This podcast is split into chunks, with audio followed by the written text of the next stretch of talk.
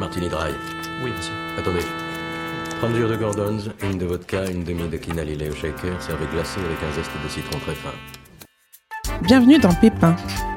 You want? Yeah, sure. White Russian. nous vous embarquons dans l'univers du bar et des cocktails.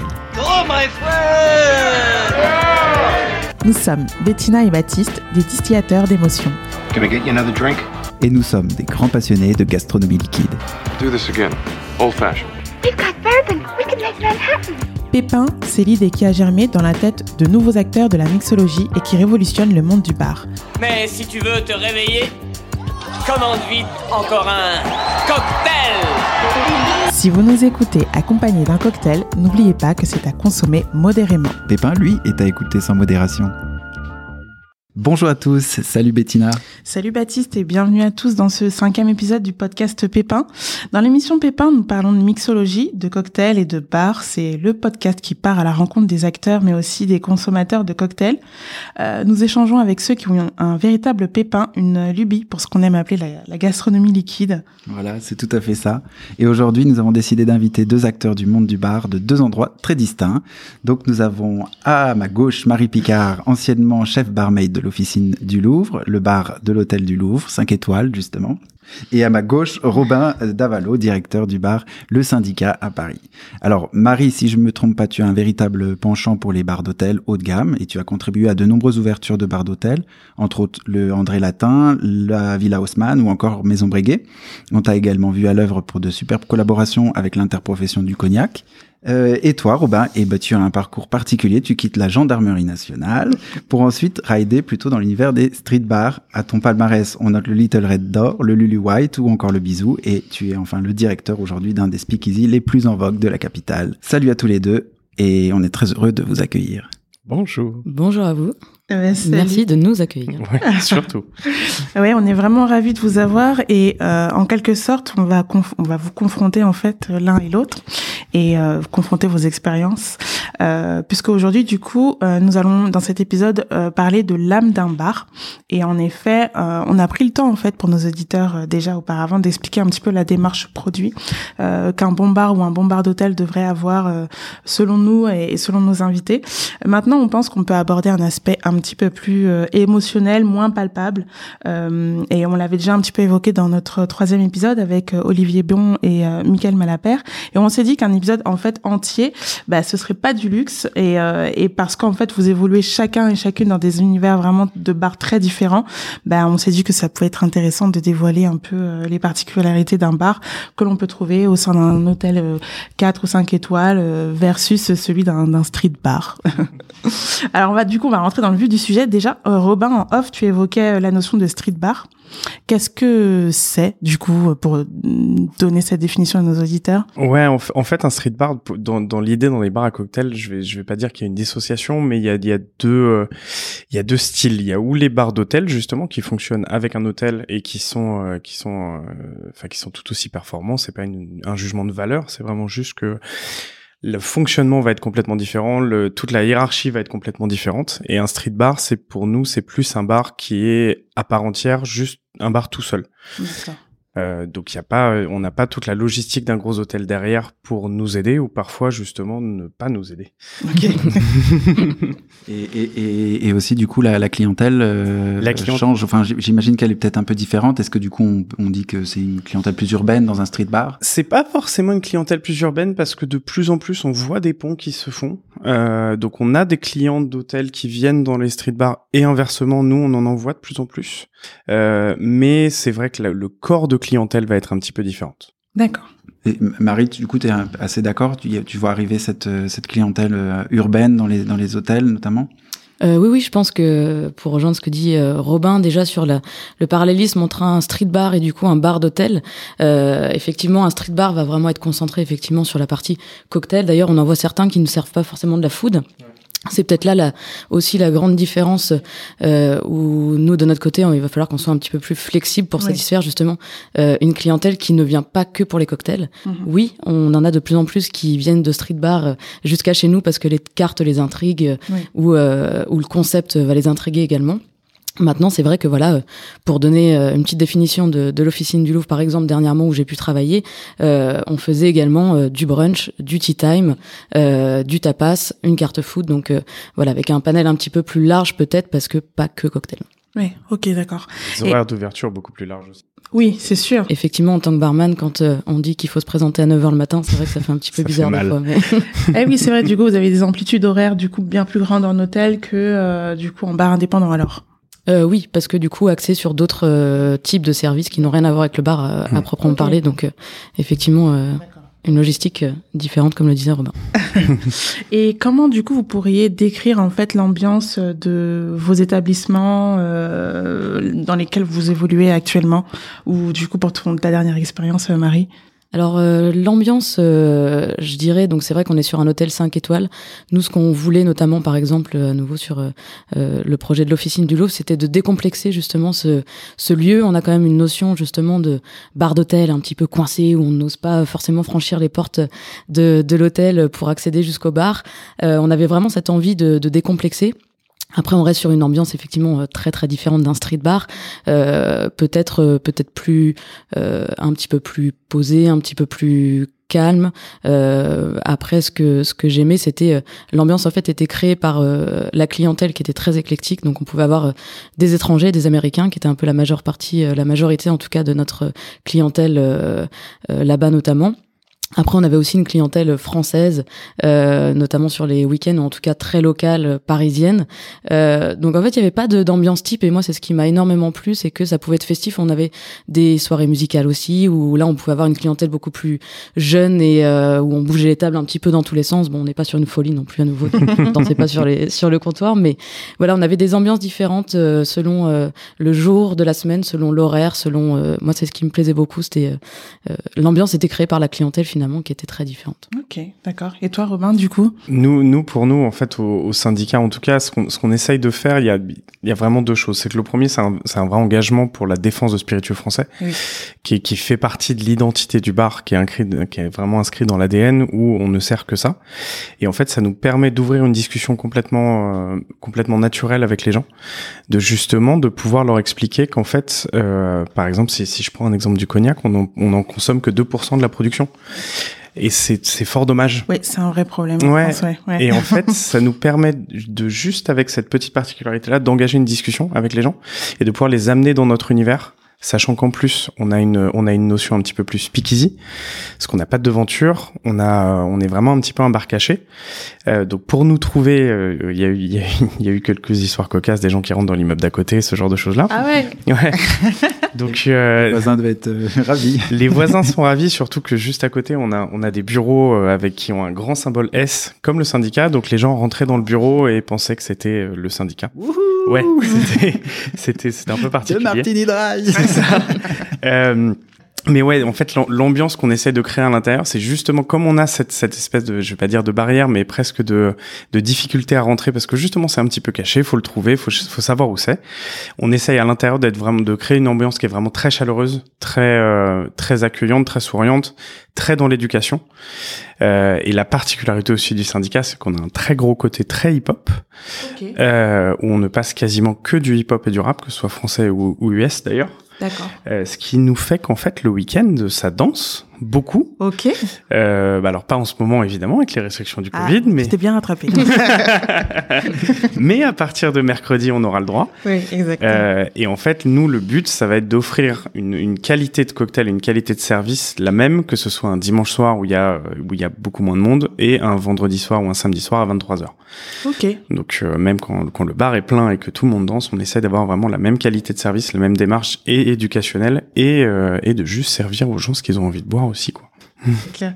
Mais alors du coup, comment est-ce que à votre échelle euh, vous euh, contribuez en fait à distiller une certaine atmosphère euh, dans, dans, les établissements dans lesquels vous avez évolué? En fait, l'idée pour l'idée pour moi, c'est vraiment de d'essayer de, de traverser, enfin de, de faire transmettre le message par ma team. Mmh. C'est-à-dire que vraiment, on leur demande d'être extrêmement souriant, extrêmement accueillant en permanence parce que en France, on n'a pas encore, c'est en train d'arriver de plus en plus, mais on n'a pas encore cette habitude d'aller au bar à cocktail tous les soirs. On a l'habitude d'aller prendre un petit café entre potes euh, à 16 heures. Euh, mais cette habitude d'aller prendre euh, prendre un petit martini euh, à 18h, il n'y a pas encore. Donc la plupart du temps pour les gens sortir dans un bar à cocktail, c'est déjà une grosse sortie hebdomadaire euh, ou mensuelle, espérons que ce soit hebdomadaire. euh, et en fait, donc le but pour nous, c'est vraiment d'accueillir les gens dans ce milieu-là qui connaissent pas forcément très bien et de enfin de les aiguiller plus que de les éduquer. C'est euh, on veut pas on veut pas être enfin être les dictateurs de votre de votre bon goût. Euh, au contraire, euh, mais si on peut vous aider à choisir, c'est mieux. Super. du coup, là, euh, une des questions qu'on s'est posées avec Bettina quand on a préparé l'épisode, c'était qu'est-ce qui poussait les gens à, à franchir votre bar plutôt qu'un autre? Comment comment ils choisissent euh, euh de, voilà un établissement plutôt qu'un autre? Euh, Qu'est-ce qui, qui, selon vous, amène les clients à pousser votre porte? Ben, moi déjà pour rebondir un petit peu sur la question d'avant, euh, je rejoins. bien sûr. Pardon. Et euh, je, je, rejoins tout à fait ce que dit euh, Robin. C'est euh, pour moi c'était euh, c'est vraiment ça passe par l'équipe. Aujourd'hui, notamment en France, la culture cocktail effectivement commence quand même à, à, à faire sa petite place. Et c'est vrai que euh, on se rend compte qu'on peut boire un très bon cocktail aujourd'hui dans plein d'endroits, euh, que ce soit à Paris ou même en province aujourd'hui, ça s'est énormément développé, donc ça c'est très positif pour nous. Euh, donc la différence va se faire ailleurs, elle est plus forcément dans le verre, ce qui était le cas peut-être il y a 6, 8 ans, 10 ans. Euh, et effectivement, l'équipe, et pour avoir travaillé sur des projets d'ouverture ou de réouverture, euh, on s'est aussi beaucoup concentré sur les personnalités qu'on allait euh, recruter. Alors des fois, on se trompe, mais des fois, on arrive à, à, à, des choses assez intéressantes. Et notamment, bah, sur le dernier projet, c'était assez sympa d'avoir euh, six personnes derrière le bar qui étaient complètement différentes les unes des autres et qui apportaient chacune ou chacun leur, leur personnalité, donc leur type de service. Et c'est ce qui faisait que du coup peut-être euh, les clients repassaient euh, la porte du bar euh, la fois d'après parce que le cocktail certes était bon, mais euh, le service, euh, l'accueil ou ce que euh, un certain Raphaël ou un certain Gilles ou une certaine Louise ou a pu a pu apporter à cette soirée. Et je pense que ça passe aussi énormément aujourd'hui par par là. On vit quand même, enfin, on travaille dans un monde qui est plutôt convivial. Euh, et ça, on l'a beaucoup oublié euh, de, pendant certaines années, je pense, et c'est ce qui m'a souvent beaucoup frustré moi derrière le bar, où j'avais du mal à me retrouver euh, derrière une typicité de bar parce que. Euh, tu veux dire c'était un peu trop sérieux, on était dans un, dans une démarche un peu trop euh, sérieuse pour pour le monde du cocktail. Ouais, pour moi, je l'ai ressenti et j'avais ressenti surtout en tant que cliente avant tout.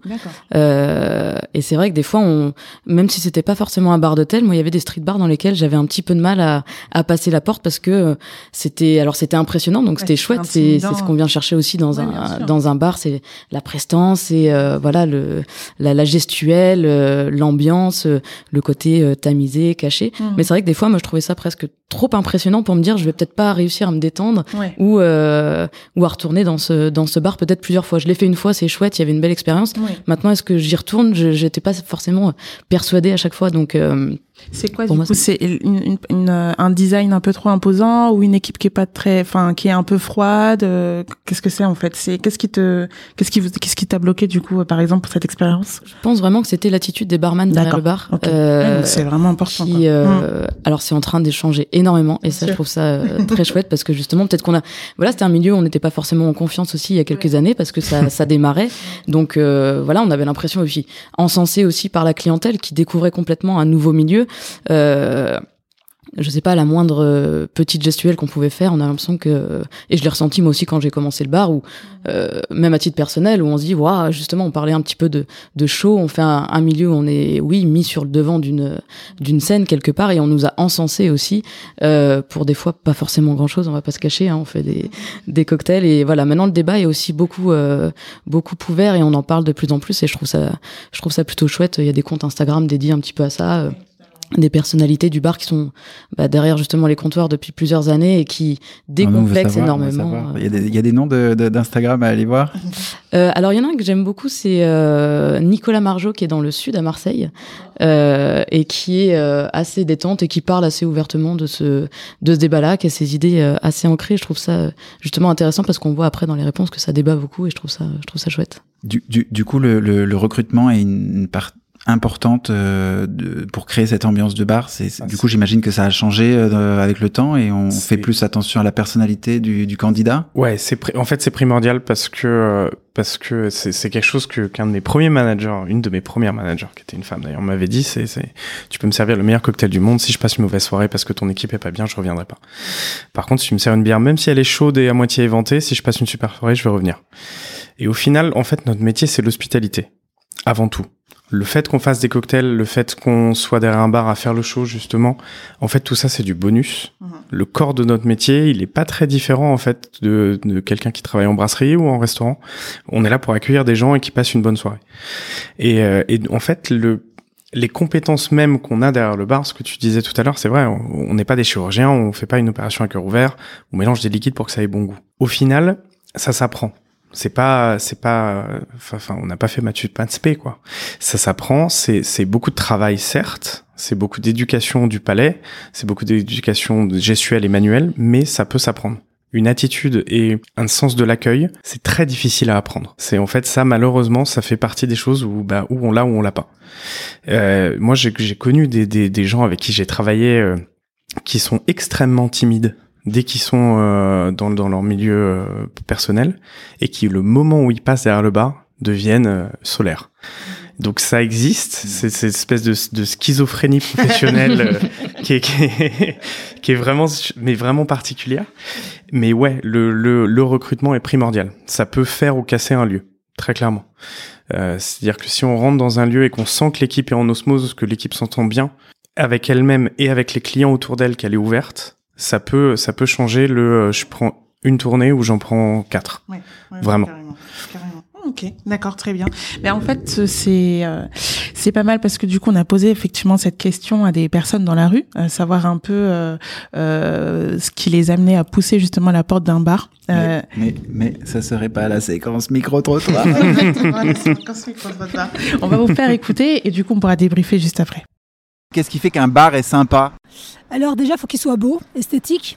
Euh, voilà, un beau design, euh, des beaux alcools, parce que c'est un bar. Et une vraie convivialité, ça c'est dû non seulement au patron, au gérant, mais aussi aux serveurs qu'on choisit. Souriants, polis euh, et des, bons produits. L'alcool. Je rigole avec vous les vendredis. Fallait pas venir aujourd'hui, vous aussi.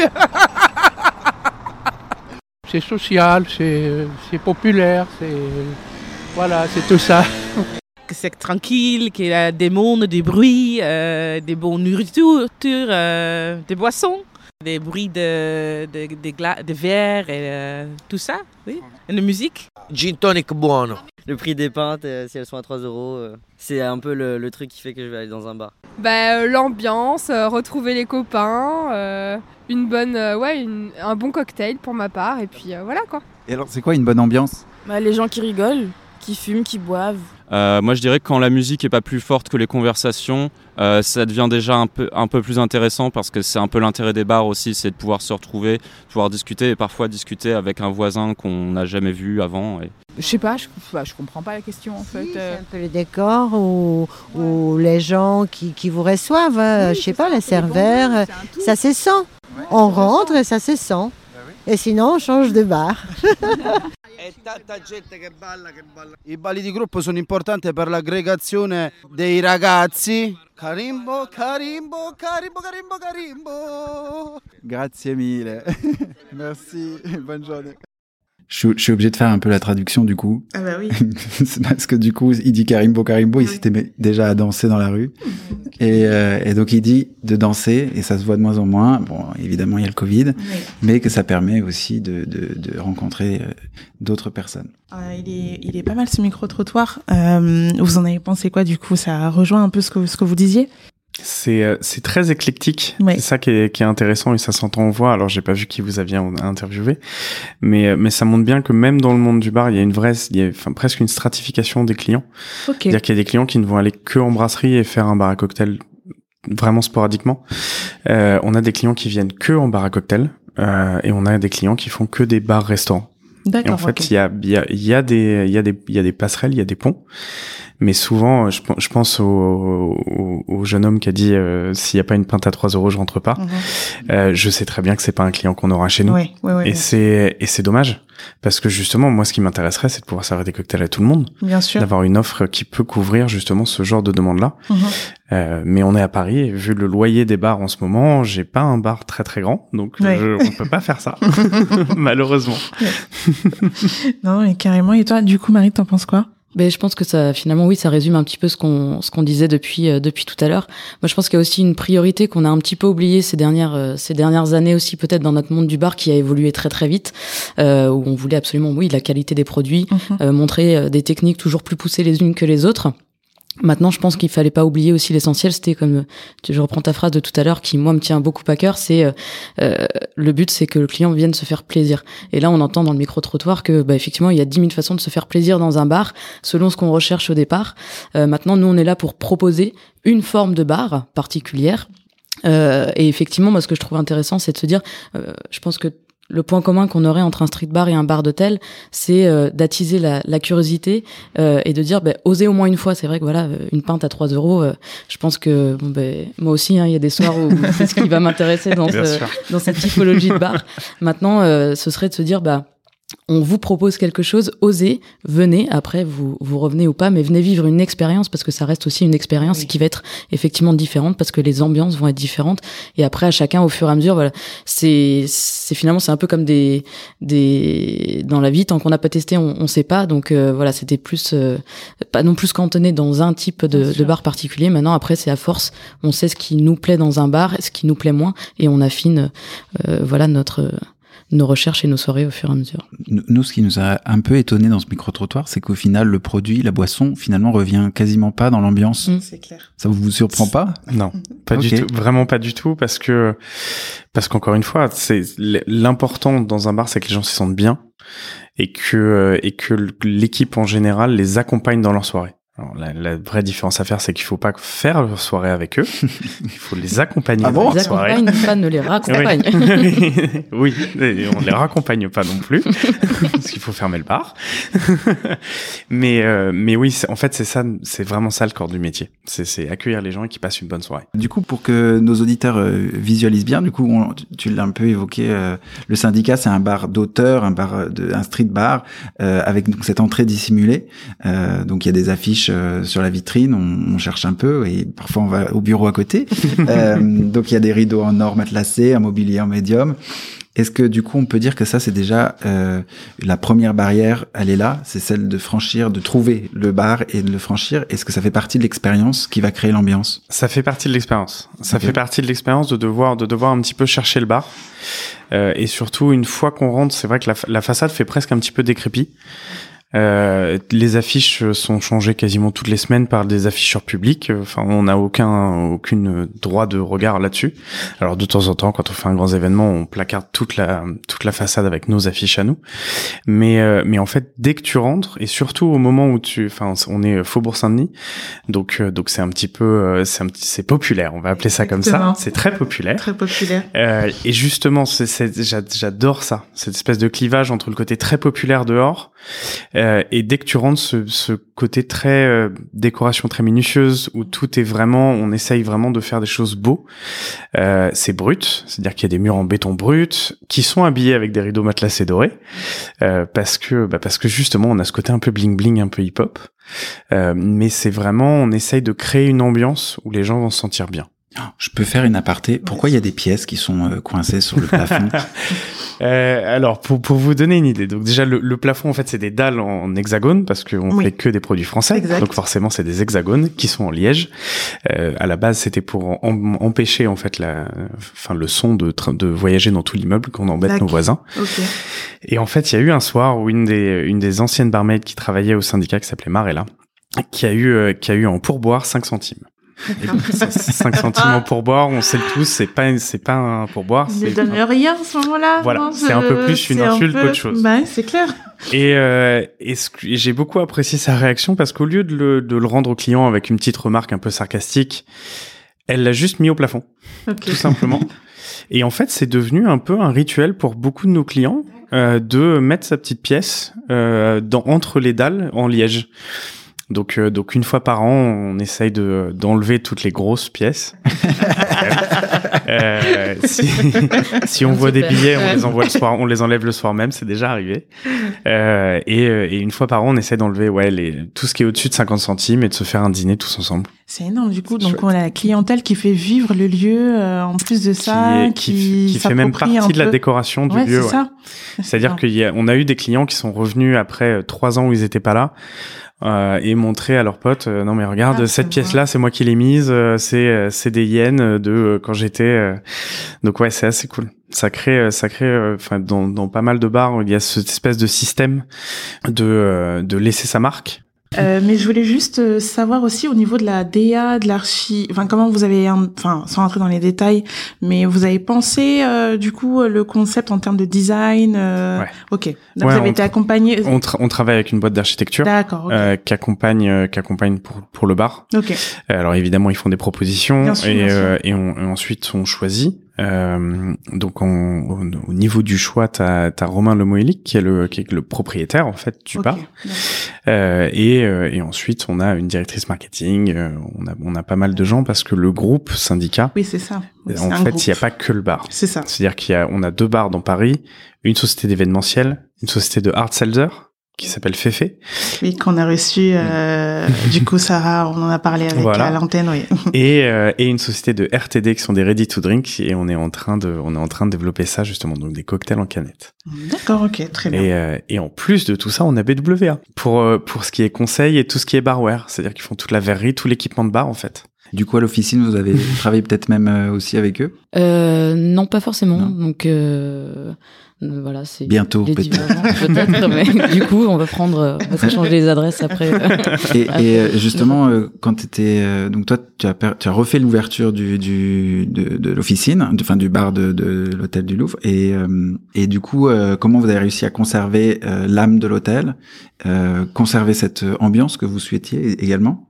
Ce qui était euh, très intéressant sur ce projet que moi je, découvrais, j'avais jamais eu l'occasion d'aller euh, euh, dans ce, bar avant sa fermeture pour travaux, et, donc j'ai découvert le lieu à sa réouverture et sur ce projet-là. Donc c'était un, un lieu en plus qui était assez connu, réputé parce que le bar de l'hôtel du Louvre qui s'appelait le Defender à l'époque était un lieu très feutré, euh, très sur les tons rouges, noirs. Euh, on venait boire un bon whisky et fumer un cigare. Donc euh, là, pour le coup, le, le concept était euh, très changé et, et, transformé. Donc il y a une verrière notamment. On parle de voilà de design qui qui fait aussi beaucoup dans le dans le le, le concept et qui fait qu'on va peut-être y aller. Je pense que l'officine clairement euh, cette verrière a aussi beaucoup intrigué et beaucoup attiré. Ouais. donc les gens ne venaient pas forcément pour les cocktails ou pour euh, une carte en particulier, mais venait aussi beaucoup pour le lieu oui, et, et, le visuel. Mm -hmm. euh, donc ça a été très intéressant parce que il y a aussi beaucoup de choses qui ont été dé décidées en amont, donc avant même que personnellement j'arrive ou que le reste de l'équipe arrive. Mais il a fallu un petit peu affiner ce concept. Donc on est passé aussi de barman à euh, donneur d'idées sur des questions de déco, euh, quand bien même ce soit pas du tout mon corps de métier et que j'ai pas forcément des talents dans ce domaine. mais euh, ça a été du coup très intéressant donc toute la partie végétale était primordiale parce que c'était un lieu qui se voulait euh, un petit peu voulait rendre hommage à, à toute l'histoire du quartier du premier arrondissement de Paris où on s'était rendu compte en fouillant un peu dans les archives que euh, il y avait beaucoup de connotations autour du, du végétal.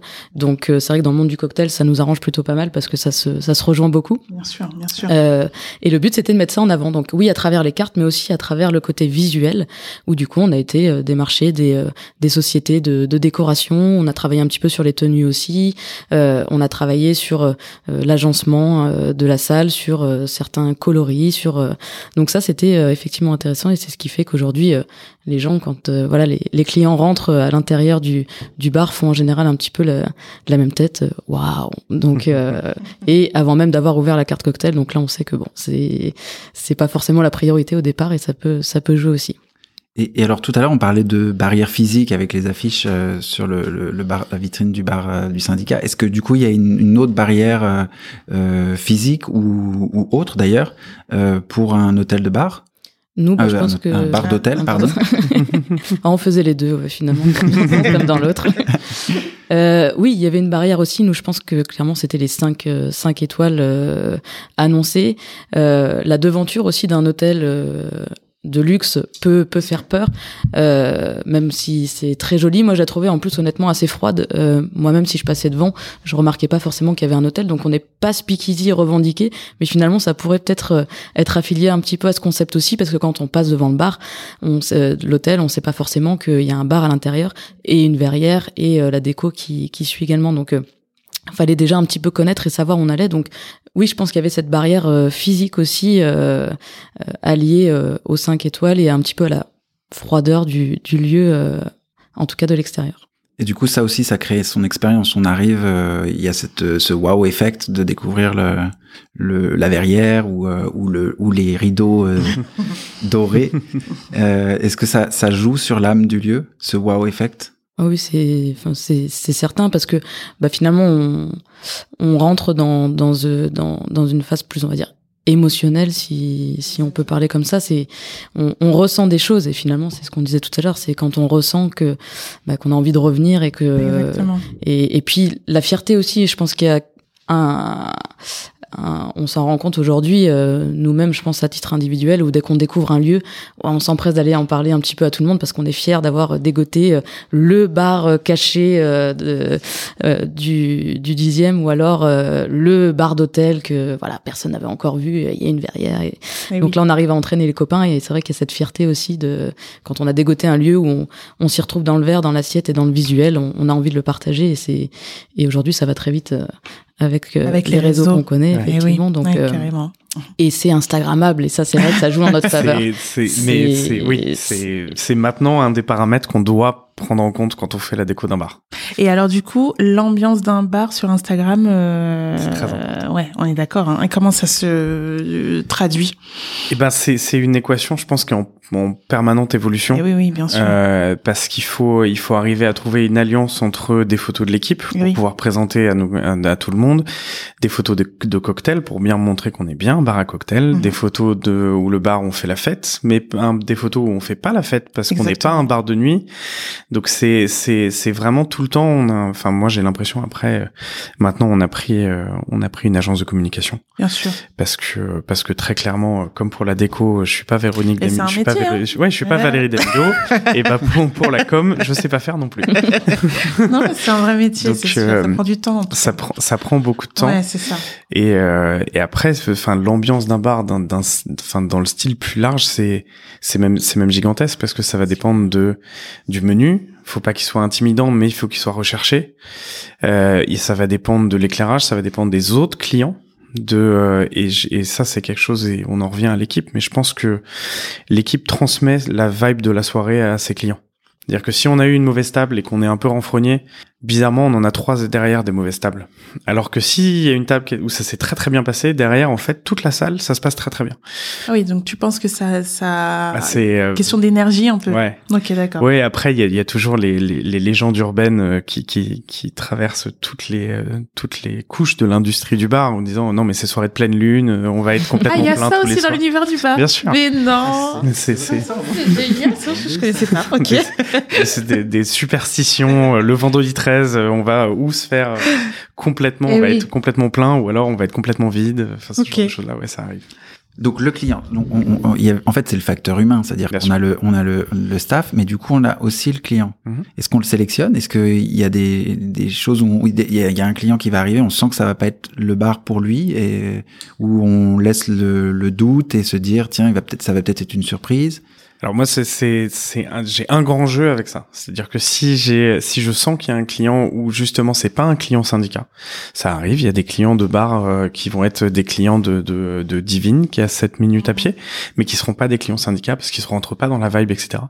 Mon grand jeu, c'est justement moins, plus je sens qu'ils sont pas dedans, plus je vais être le plus gentil possible. Je plus je vais leur donner le meilleur service de ma vie parce que justement, en fait, si je sens qu'ils sont déjà entre deux eaux, je veux tout faire pour que, au contraire, ils reviennent chez moi.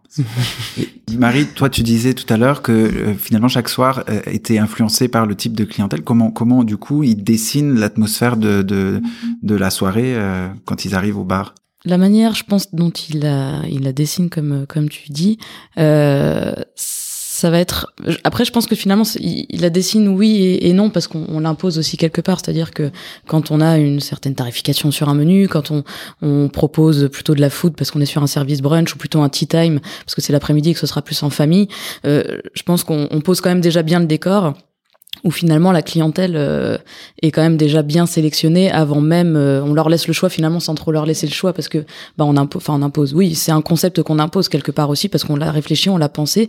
Et euh, donc bah, au syndicat par exemple on impose une tarification particulière sur un cocktail une musique particulière un, une ambiance. Donc forcément tout le monde est le bienvenu, c'est ce, que, ce qui est intéressant parce que ça reste un, un, bar et que c'est convivial.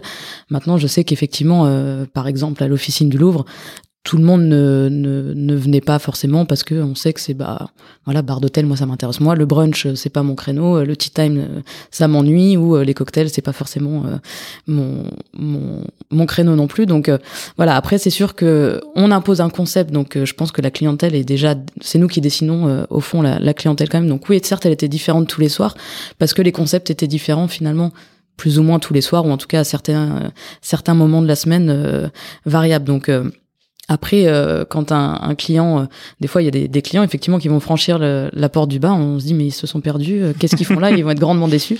Et effectivement, les, tendances se, ren, se, se, renversent parce qu'eux sont agréablement surpris et que et que ça a matché aussi dans l'autre sens. Donc ok, je vois. Euh, dans les bars de quartier, on a souvent vu du coup des bartenders très hipsters, euh, justement petite barbe, piercing, bijoux, tatouages. Hey Robin. euh, et dans les palaces ou hôtels haut de gamme, on s'aperçoit que le grooming est un peu plus classique. Mm -hmm. et du coup, euh, on a l'impression que ça change un peu. Du coup, c'est ce que tu disais avec des personnalités différentes, etc. Est-ce que du coup, le grooming des bartenders, que ce soit dans un street bar ou dans justement un hôtel, on va dire voilà 4-5 étoiles ça joue aussi dans l'ambiance d'un bar. Oui, très certainement. Ouais. Euh, et du coup, c'est vrai que c'était assez assez marrant parce que bah, dans le contexte hôtel, voilà, on, on travaille avec différents services, avec euh, euh, des personnes qui nous laissent au fur et à mesure carte blanche, donc euh, qui nous font confiance. Ça, c'était c'était très chouette. Maintenant, c'est vrai que du coup, nous, on avait aussi cette volonté de décomplexer par, oui, les personnalités avec euh, des euh, standards Robin, peut-être par exemple. des standards Robin, j'aime bien. Ou par exemple, le tatouage pouvait être, alors dans la voilà, sans être dans la démesure, mais euh, les soirs où ça bougeait bien, on pouvait remonter les manches et il se peut que des barman ou des barmaids avaient euh, des tatouages sur l'avant-bras et dans un contexte 5 étoiles, euh, bon, au grand désespoir peut-être de notre directrice générale ou de notre gouvernante générale aussi, mais qui ont appris aussi au fur et à mesure à justement à nous, à, à nous faire confiance et à se décomplexer par rapport à ça. Ouais. Et une petite boucle d'oreille, même chez un chez un barman, c'était voilà, on pouvait on pouvait grandement le laisser servir de, de cette manière ou des tatouages visibles, c'est des choses qu'on qu'on voyait bah, chez nous, mais pas que. Et effectivement, oui, ça fait partie de l'évolution et euh, le bar s'impose de cette manière aussi à travers les personnalités euh, un peu hipster. Oui, et puis après, enfin, bon, on va, on va pas faire un podcast sur la montée du tatouage dans la société française, mais c'est de plus en plus courant. Et enfin, ça, ça, devient une réalité et c'est tant mieux. Euh, c'est vrai, c'est vrai qu'en street bar, même, même historiquement, en fait, le bar a toujours été plus ou moins le, le les, les, métiers où les tatouages étaient acceptés, ouais. euh, ce qui était assez rare. Euh, maintenant, de plus en plus, ça se démocratise donc bah forcément ça se ressent. Et, euh, et je pense après arrête-moi si c'est une bêtise mais je pense qu'il y a une vraie volonté des, des hôtels euh, et enfin des bars d'hôtels 5 étoiles et 4 étoiles d'ailleurs de justement de, de casser un petit peu ce carcan et d'être un petit peu plus bah venez euh, on vous sert à boire et c'est cool. Oui, oui, oui. Euh, et ça fait plaisir. Ça fait plaisir parce que enfin moi si je prends un de mes un de mes bars préférés à Paris actuellement c'est un un bar d'hôtel. C'est vrai? Ouais est-ce qu'on peut savoir lequel c'est pas C'est le. Il va m'adorer d'avoir dit ça. C'est le, c'est le 1802. Ok, bah qui oui, est, forcément. Okay, qui, est, qui est tenu par Adrian Nino, Oui, qui, oui, est, oui. qui est, enfin, on, on, on se connaît très très bien. On a travaillé ensemble à l'époque au Ballroom. Oui. Et c'est, euh, c'est pour moi le, le, le- enfin, la, la carte qu'ils ont sortie là Oui, actuellement est extraordinaire. Oui, je comprends. C'est, et puis, enfin, je suis très grand fan de Rome. Ils en C'est ont ce que j'allais quasiment dire. 600. Pour les amateurs bon. de Rome, allez-y, courez-y. ouais, c'est- C'est c'est très cool aussi, ouais. L'ambiance est sympa. Ouais. Vas-y, je t'en prie. Et alors, du coup, juste pour revenir un peu sur les activités du syndicat euh, et de, de, de conseils, euh, du coup, vous accompagnez des porteurs de, de, de projets qui vont redéfinir leur, leur bar ou créer leur bar. Comment vous les sensibilisez ou comment vous approchez cette idée d'âme d'un bar? On essaye, euh, on essaye de leur, de leur plus ou moins leur montrer comment nous on a fait. Euh, C'est-à-dire que de, de leur vraiment leur dire, le but c'est d'avoir une conviction et de s'y tenir et d'y croire. Euh, à partir du moment où vous avez ça, en fait, les, les- les- le client en général le sent. Si, si c'est un peu la, même idée qu'un commercial peut pas vendre un produit qu'il aime pas. C'est un peu la même chose. C'est-à-dire qu'on ça se sent si si quand vous pitchez votre projet, quand vous pitchez votre projet au client une fois que c'est ouvert ou même euh, avant à vos partenaires, si on n'y croit pas, ça se sent. Et, euh, et c'est un peu ça pour moi l'âme d'un bar, c'est c'est que le collectif de gens qui travaillent dedans y croient. Et ensuite ça se diffuse. C'est, pas mal, c'est bien dit. Hein. Ouais, c'est une belle phrase. Euh, là, le, du coup, le but étant de créer du lien avec euh, avec sa clientèle, du coup, quand on est effectivement derrière le, le comptoir, est-ce que euh, vous iriez jusqu'à dire que euh, un bartender ou une bartender peut être un confident ou une confidente euh, d'un de, de, de certains clients? Est-ce qu'on peut se servir en fait de de ce que vous avez appris euh, pour personnaliser en fait le service sans être intrusif, on va dire? Oui, euh, Ouais. oui, on peut, euh, sachant que c'est à faire avec des pincettes et avec beaucoup de parcimonie. Mais bien sûr. Euh, parce que parce que j'ai eu le cas dans des bars précédents Mhm. euh, où j'avais un monsieur qui venait toutes les semaines le dimanche soir avec une dame, donc euh, pensant que c'était sa femme vu qu'il portait une alliance. Et il est venu un autre soir avec une autre dame en nous présentant que c'était sa femme. Et donc on a dû faire comme si on ne le connaissait pas. Mais non. Et si. Donc c'est une anecdote bien et des, et, on- et, on- et des histoires comme ça, je pense que n'importe Ah bah, quel barman on en a plein. Euh, et c'est en fait même un habitué. On peut essayer de personnaliser l'offre, mais il y a un jour où il va pas la vouloir en fait cette offre personnalisée, il va vouloir l'offre classique. Donc c'est vraiment à traiter avec parcimonie et à faire attention. Euh, mais oui, c'est possible. Ok. C'est possible. D'accord. Tu dirais, tu, tu dirais ça aussi, Marie. Tu. Oui, je pense que Je sais pas comment ça se passe effectivement dans un dans des hôtels. euh, Je pense que le point commun qu'on va avoir, euh, pareil entre nos deux bars, c'est l'alcool. Et forcément, l'alcool, euh, voilà, hein, inhibe, désinhibe en tout cas des fois les les conversations. Et, et, et c'est ce qui est c'est ce qui est aussi tout intéressant. À, voilà, on, on peut se considérer comme des fois, on a entendu les psychologues euh, Ouais. de parce que forcément les gens se confient beaucoup plus facilement parce que euh, aidés par un contexte, une ambiance aussi où on est dans une ambiance de décontraction, les gens viennent pour euh, pour passer oui un bon moment, mais des fois il y a aussi des personnes qui viennent là sur le micro trottoir tout à l'heure, on entendait euh, beaucoup de choses très positives. Quand on va dans un bar en général c'est pour passer un bon moment. Bon il se peut que des fois on se retrouve dans un dans un bar pour voilà dans un contexte un peu particulier et que l'ambiance sera peut-être un peu moins à la fête mais parce que voilà on, on vient rechercher une compagnie dans voilà dans un contexte où on va peut-être venir euh, boire un verre euh, avec euh, des sentiments un petit peu moins positifs. Donc c'est là où nous effectivement oui on, on a ce, surtout quand les, les personnes sont assis au, au bar directement euh, cette possibilité d'échange qu'on apprécie, je pense tous tout autant aussi, et, euh, et je trouve ça, je trouve ça oui très intéressant de, de ce point de vue-là et qui peut mener à des conversations des fois euh, très personnelles, donc des fois peut-être très gênantes. Euh, c'est là où effectivement la, la, la limite est pas toujours facile à, à trouver parce qu'on veut pas décevoir, Mais on oui. veut quand même montrer qu'on est à l'écoute, puis on a envie que le client règle à la fin quand même.